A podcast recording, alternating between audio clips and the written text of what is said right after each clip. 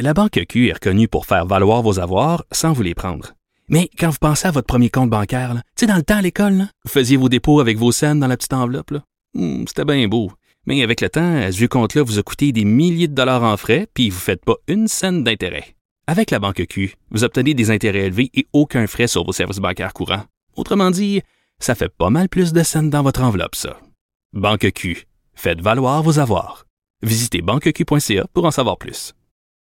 On s'en va tout de suite donc à ce Alors, point de presse à chers Québec. collègues, bienvenue à cette conférence de presse pour faire le point sur la situation au Québec quant à la COVID-19. Le premier ministre du Québec, M. François Legault, est accompagné aujourd'hui de la ministre de la Justice, Mme Sonia Lebel, et du directeur national de santé publique, Dr Horacio Arruda. Alors, Monsieur le premier ministre, à vous la parole.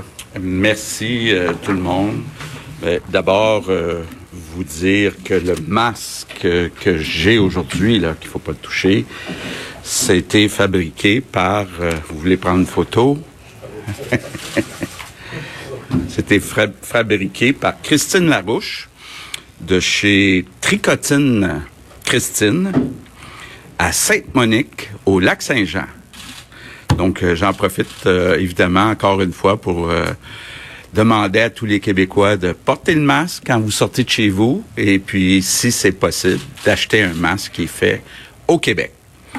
Aujourd'hui, comme vous le voyez, en plus du docteur Arruda, j'ai de la belle visite, la ministre de la Justice, euh, Sonia Lebel, qui va venir, euh, après moi, là, vous parler de la réouverture des palais de justice, qui va vous parler aussi, y, y a évidemment très peu de bons côtés à la pandémie, mais un des bons côtés, c'est que ça a accéléré la modernisation des façons de faire, entre autres d'un palais de justice, donc euh, beaucoup plus de salles euh, de cours qui euh, sont virtuelles, donc elle va aussi vous parler de ça, parce qu'on va en profiter pour poursuivre dans cette direction-là.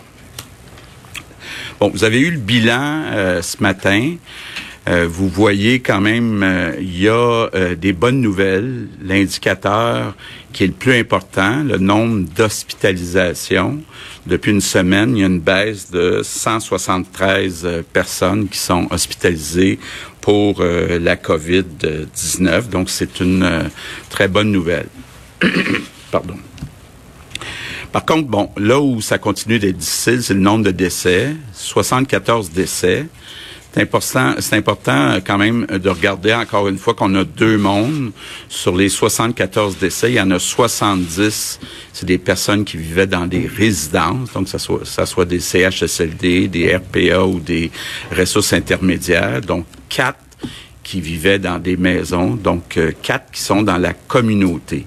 Donc ça, ça veut dire, et puis je pense qu'il va y avoir euh, bientôt des rapports là, qui vont être déposés par euh, l'Institut, qui vont vous montrer que euh, ça va bien quand même, même à Montréal, là, la transmission euh, dans la communauté est moins grande, et donc euh, la situation va bien à l'extérieur euh, des résidences pour personnes âgées.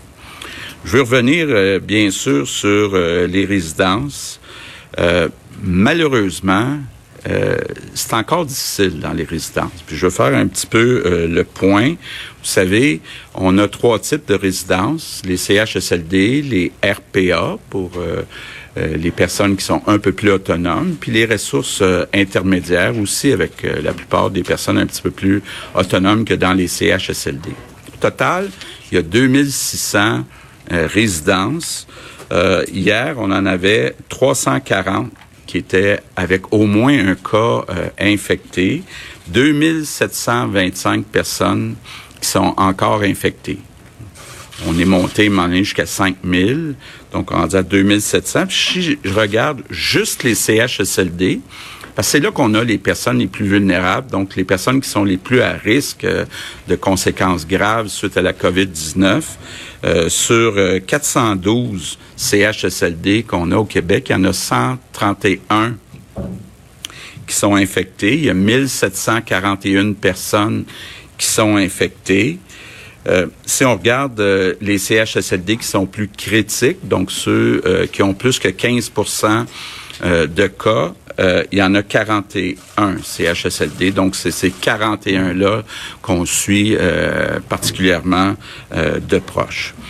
Donc, euh, euh, évidemment, euh, je veux revenir, puis je vais revenir au cours des prochains jours sur la proposition qu'on fait pour aller chercher 10 000 préposés de plus dans les CHSLD. 10 000 personnes qui commenceraient une formation à la mi-juin, donc dans deux, trois semaines. Et euh, ben, je veux euh, dire, euh, vous allez voir, là, à partir de la semaine prochaine, il va y avoir une campagne de publicité, il va y avoir un site web ou des sites web pour les différents centres de formation professionnelle dans les différentes régions du Québec. Mais je veux revenir d'abord sur le salaire qui est intéressant. On parle d'emploi à temps plein donc avec euh, tous les avantages sociaux, fonds de pension et autres, un salaire de 49 000 dollars par année, suite à une formation qui s'étalerait donc de la mi-juin à la mi-septembre, trois mois, pendant lesquels les personnes recevraient un salaire de 760 euh, dollars par semaine. Donc, je pense que c'est quand même une offre qui est intéressante du côté euh, monétaire. Mais aujourd'hui, je vais essayer de prendre quelques minutes pour essayer de convaincre des gens qu'il n'y a pas juste l'aspect euh, monétaire qui est important.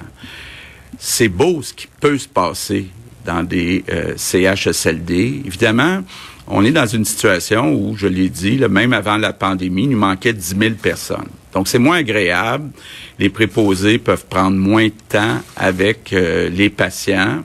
Mais euh, ce qu'on vise, ce que je vise, puis je peux, euh, je promets les Québécois de tout faire ce que je, vais être capable de faire dans les prochaines semaines, les prochains mois, pour qu'on ait assez de personnel, pour qu'on soit capable d'établir cette relation qui est importante avec euh, les résidents, les résidentes. par hasard, et puis je vais y revenir, je sais que j'en ai parlé sur mes comptes, sur les réseaux sociaux, mais par hasard, j'ai euh, lu il y a quelques semaines euh, le dernier roman qui a été publié l'année passée de Marie Roberge, qui Marie Laberge, pardon, Marie Laberge. Euh, quand je dis c'est un hasard, c'est pas un hasard que je la lise là, j'ai tout lu que, ce qu'elle a écrit, mais c'est un hasard qu'elle a écrit sur les CHSLD. Donc l'histoire se passe entre une préposée aux bénéficiaires et une résidente en particulier. Il y en a d'autres là, mais se développe une belle complicité. Puis, c'est ça qu'il faut essayer de viser dans nos CHSLD. Donc, de donner le temps, d'avoir le temps de prendre soin des résidentes. On le voit euh, dans l'histoire de Marie Laberge. Euh, euh, il y a une belle complicité, une confiance, des échanges. Même, euh, il y a des conseils. La personne qui est plus âgée, la résidente, donne des conseils. La préposée prend ça en note. Puis bon, après son décès, va relire euh, tous euh, les conseils qui ont été donnés. Mais c'est ça qu'on veut, qu'on voudrait voir. Là. Prendre, avoir le temps de mettre une débarbouillette euh, fraîche sur le front, masser les jambes, puis surtout parler, prendre le temps avec une résidente, un résident en chaise roulante, de l'amener à l'extérieur, aller prendre l'air. C'est ça qu'on doit viser. Donc, je veux juste dire pardon, ceux ou celles qui hésitent à s'inscrire dans euh, les 10 000 places qui vont être offertes, là, je vous invite à lire le livre de, Marie Laberge. J'espère que ça va vous convaincre euh, que euh, ça peut être très valorisant, ce travail-là. Et si vous voulez faire une différence dans la vie des gens, ben engagez-vous. Je veux dire un mot aussi sur les résidences privées. Euh, j'ai beaucoup entendu là, depuis euh, hier euh, des responsables de résidences privées étaient un peu inquiets que qu'une partie des 10 000 personnes qu'on va former viennent de résidences privées. C'est possible, mais il faut comprendre deux choses. Bon, d'abord, nous, on veut des, des personnes qui sont pas formées comme préposées aux bénéficiaires. Donc, il n'y a pas de danger. Là. Les gens qui étaient déjà préposés aux bénéficiaires puis qui auraient eu intérêt à transférer au public.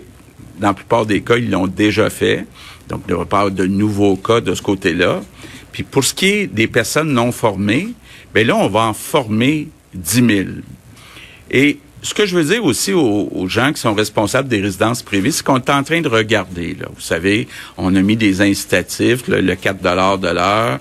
Euh, on est en train de regarder d'abord pour euh, de l'aide financière. Parce qu'on on, comprend bien, là, oui, on va augmenter le salaire des préposés aux bénéficiaires du secteur public de 21 à 26 dollars de l'heure. Ben, c'est sûr que les préposés du côté du privé, il va falloir que les salaires augmentent. Donc, euh, euh, il va falloir euh, que le gouvernement donne un coup de main, puis on est ouvert à donner un coup de main. il y a une autre chose aussi qui est importante de spécifier. Par exemple, dans les RPA, les personnes, la majorité des personnes sont beaucoup plus autonomes que les personnes dans les CHSLD. Donc, on va augmenter l'offre de services dans les soins puis les services à domicile. Quand on dit services à domicile, ça inclut les résidences. Donc, on est conscient qu'il faut en faire plus, nous, le gouvernement, pour offrir des soins et des services à domicile dans les résidences privées. Donc, ça aussi, en plus des, euh, des, incitatifs, de l'aide financière, ça va euh, aider.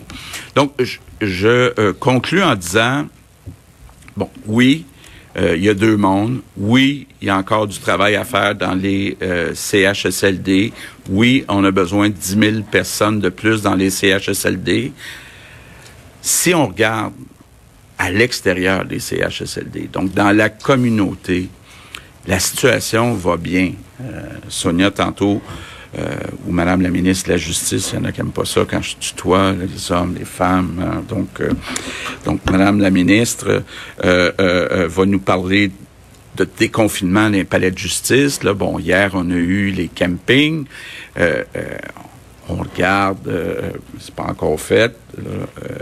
Qu'est-ce qu'on va faire avec les restaurants Qu'est-ce qu'on va faire ce qui est pas ouvert Mais si on veut être capable de continuer la réouverture, faut suivre les consignes.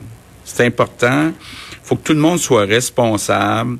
Faut pas avoir de faux sentiments de sécurité parce qu'il fait beau. Euh, faut pas se penser trop bon parce que le virus va en profiter pour euh, revenir. Donc, euh, c'est important de garder le 2 mètres, le 6 pieds avec les autres personnes, se laver les mains avec du savon régulièrement, puis porter un masque comme on, le fait euh, quand vous sortez de chez vous, surtout quand vous êtes euh, dans le transport en commun ou dans les commerces, là, porter un masque, donc euh, euh, dans ces situations-là. Donc, je vous remercie à l'avance pour votre support. Good afternoon.